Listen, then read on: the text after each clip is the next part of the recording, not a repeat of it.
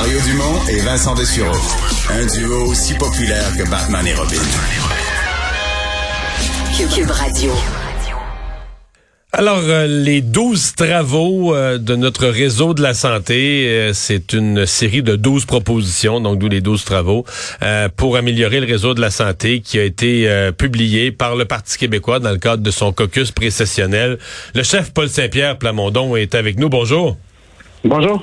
On repassera pas une liste de 12, ce sera un peu long, mais comment vous résumeriez euh, ce qui euh, ce qui doit amener la, la, la, la, refondation, ça a l'air que c'est le mot à la mode, de notre système de santé?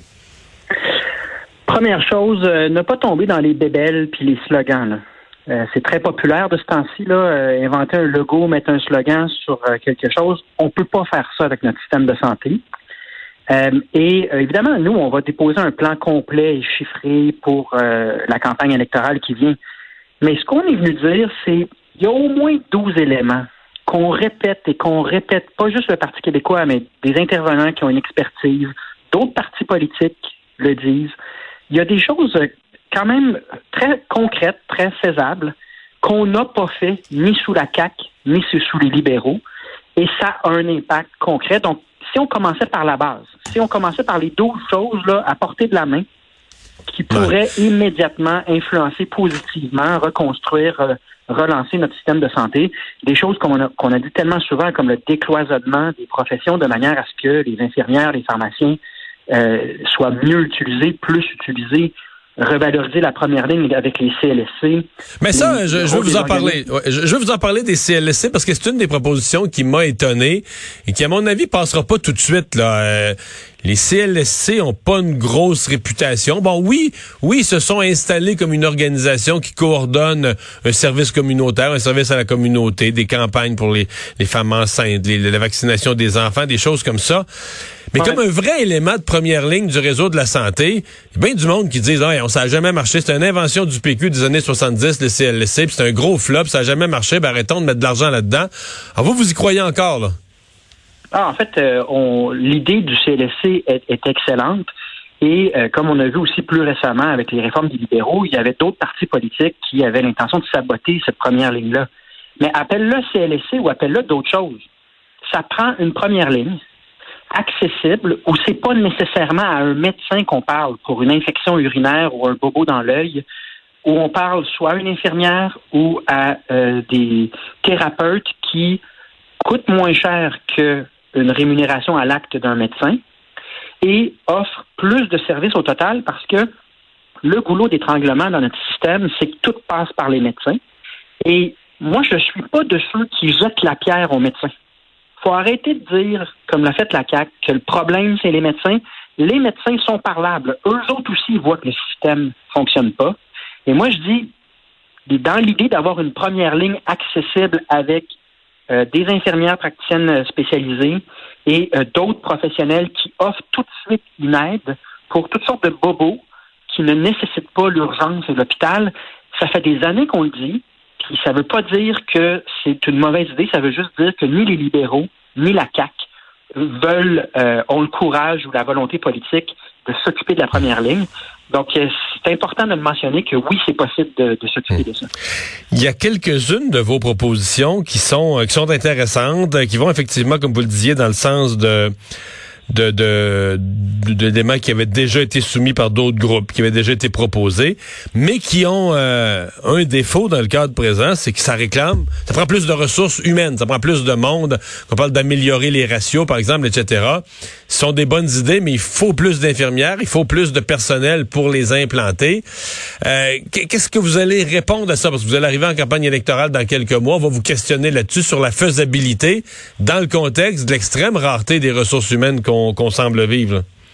Exact. D'ailleurs, il y a une mesure dans les 12 qui est spécifiquement là-dessus, à savoir que le nombre de professionnels conformes dans les universités devrait être en fonction des demandes du système et non pas euh, des, groupes de professionnels qui ont euh, les collèges des médecins ou autres euh, ordres professionnels qui, eux, fixent en ce moment ce nombre de personnes-là qui sont admis puis qui sont finissants. mais de manière générale, c'est certain, il y a des coûts à ça. La plupart des mesures qu'on propose sont à coût nul ou à coût minime compte tenu de d'autres ajustements. Donc, quand on change le, mode de rémunération puis qu'on implique des professionnels qui, euh, à l'acte ou à l'heure, vont coûter moins cher, il y a des ajustements qui rendent ces mesures-là possibles, mais je l'ai dit en point de presse, puis c'est une question d'honnêteté. En même temps, là, il manque 6 milliards, puis je sais qu'il y a des gens qui veulent pas entendre parler de notre relation avec le Canada. La vérité, c'est que toutes les provinces canadiennes s'entendent pour dire que le fédéral prend notre argent à travers nos impôts, mais ne renvoie pas cet argent-là pour la santé, et que cette diminution-là du financement par le fédéral a des impacts monstrueux. Quand il manque littéralement 6 milliards de dollars par année dans notre système, évidemment que ça a un impact sur notre capacité à embaucher puis à faire rouler ce système-là. Ça ne nous empêche pas au Parti québécois d'arriver avec 12 mesures qu'on juge faisables et concrètes à court terme. On ne veut pas tasser complètement, occulter l'éléphant dans la pièce, à savoir que le fédéral ne collabore pas. Il préfère dédoubler ce qu'on fait déjà au Québec pour être certain de garder le contrôle, plutôt que de nous renvoyer l'argent pour notre système de santé. Ça, c'est un vrai problème. Ça fait de moi un indépendantiste, comme vous le savez. Hum. Euh, dans votre programme, il est encore question, le douzième des, des, des travaux, c'est euh, l'indépendance de la santé publique. C'est un enjeu dont on n'avait jamais parlé. Euh, dans les 30 dernières années, on a eu une santé publique au Québec, on n'a jamais parlé de ça, mais ça s'est développé au cours des derniers mois avec le docteur Arruda, etc. Il vient d'avoir une conférence de presse il y a quelques minutes de la santé publique sans le politique. Euh, ça vous a plu? Est-ce que c'est un peu plus que ce que vous avez en tête? Ben, c'est déjà un premier pas. Hein. Ça fait deux ans que le Parti québécois, qui était d'ailleurs le premier à demander ça, deux ans qu'on répète qu'il faut que la santé publique nous parle de science, de savoir, puis ensuite le politique doit nous parler de la décision politique. Maintenant, c'était curieux d'entendre François Legault dire, ben, il va y avoir des points de presse distincts, mais quand nous, le politique, on juge qu'on est mieux de le faire ensemble, puis que c'est mieux que ce soit moi, le premier ministre, qui parle au nom de la santé publique, ben, on fera ça également. Donc, euh, on ne se trompera pas, il n'y a pas une indépendance réelle de la santé publique. Tant mieux s'il y a un pas en avant. Mais nous, on dit, regardez la loi sur la santé publique, puis l'encadrement, pas juste la partie indépendance, mais également euh, toutes sortes de, problèmes pendant la pandémie qu'on a réalisés au niveau du fonctionnement de la santé publique. Il y a une rénovation complète à faire de cette loi-là, de ce cadre-là, pour qu'on ait une santé publique plus forte advenant d'autres crises, d'autres vagues. Ouais. Votre point de vue sur la manifestation là, qui va euh, tirer toute l'attention demain, celle des camionneurs, est-ce que le Parti québécois supporte les camionneurs? Ben non, nous, on, ce qu'on dit, c'est là, on arrive à bout de souffle, mais on arrive à la fin d'une vague euh, Omicron qui euh, pèse encore très lourd pour le réseau de santé. On est très critique de comment le gouvernement a géré euh, certains aspects de la pandémie. Il y a plusieurs questions qui doivent être posées. Mais si on demande encore à l'ensemble de la population de collaborer euh, et, de la, notion de vaccin, on dit encore aux gens, mais le mieux vous êtes protégé, le plus vous avez de chances de ne pas aller à l'hôpital. Donc euh, nous, on, garde nos positions, puis on c'est une un élément d'actualité parmi tant d'autres, mais quand vous regardez comment le Parti québécois se positionne en temps de pandémie, on demeure constructif, on demeure responsable, puis euh, surtout, on réfléchit à l'après sur ce qu'on peut améliorer, sur ce qu'on peut proposer aux Québécoises et Québécois. Le Parti libéral, hier, euh, s'est prononcé euh, d'une façon plus claire. Il avait déjà donné des signaux avant, là, je, j'en conviens, mais s'est prononcé d'une façon plus claire euh, à l'encontre, très à l'encontre de la construction du tunnel Québec-Lévis. ça vous dit quoi? En fait, on, comprend, là, tout le monde tout le monde se positionne là-dessus. On comprend que ça va être un enjeu important dans la région de Québec et ailleurs, un enjeu important de cette prochaine campagne. Le Parti québécois va se loger où? En fait, on est les seuls à être constants sur cet enjeu-là. Nous, on a toujours dit que c'était un mauvais projet.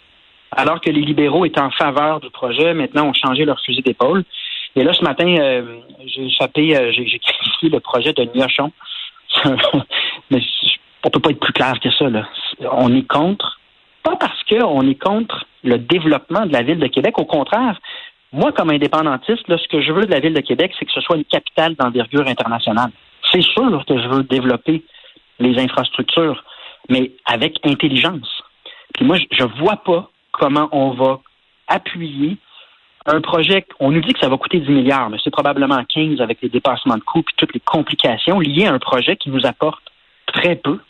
Donc, n'importe qui qui se penche avec sérieux sur cette euh, question-là va conclure que cet argent-là, le 10-15 milliards, on peut le dépenser ailleurs pour régler des problèmes dans la capitale nationale, mais aussi être respectueux des besoins de tous les Québécois en matière de santé et d'éducation. Nous, on répète ça depuis, euh, je ne sais pas, depuis le tout début euh, de ce projet-là. On n'a pas changé notre position, contrairement aux libéraux et à Québec solidaire qui euh, ajustent leur position au gré. je ne veux pas vous relancer, mais pour les libéraux, je suis d'accord. Québec solidaire, il me semble qu'ils ont été assez assez fermes depuis le début. Même, je pense, dans, la dans la perception publique, c'est eux qui ont pris la pôle là-dessus, non? Non, mais en fait, ils ont ouvert ensuite en disant qu'il pourrait y avoir un troisième lien s'il y a des transports en commun dedans. nous, euh, vous, même avec du transport, même pour du transport en commun, ça vaut pas la peine. Non, non, on creusera pas un tunnel dans des conditions quasi impossibles à des coûts complètement hors de proportion. Alors que des solutions de transport efficaces pour Québec, il y en a, puis on est Mais pas entre les deux rives. Entre les deux rives, il y en a, ben, il y en a pas. Euh, il y en a peu. un expert pour nous dire que c'est un bon projet, que ça tient la route, que c'est utile et que le rapport qualité-prix a du bon sens. On n'en trouvera pas, là. Donc, à un moment donné, il faut laisser tomber les mesurettes de spectacle, les maternelles 4 ans, les tunnels, puis toutes les affaires euh, à l'œil. Puis il faut ramener de l'intelligence et de la rigueur en politique. Puis un peu d'intelligence et de rigueur dans cette question-là nous fait dire que 10 à 15 milliards de dépenses pour ce tunnel-là n'a pas de sens. On va le mettre ailleurs au bénéfice des gens de Québec puis au bénéfice du reste de la population. Paul Saint-Pierre Plamondon, merci. Au revoir. Au plaisir, à une prochaine.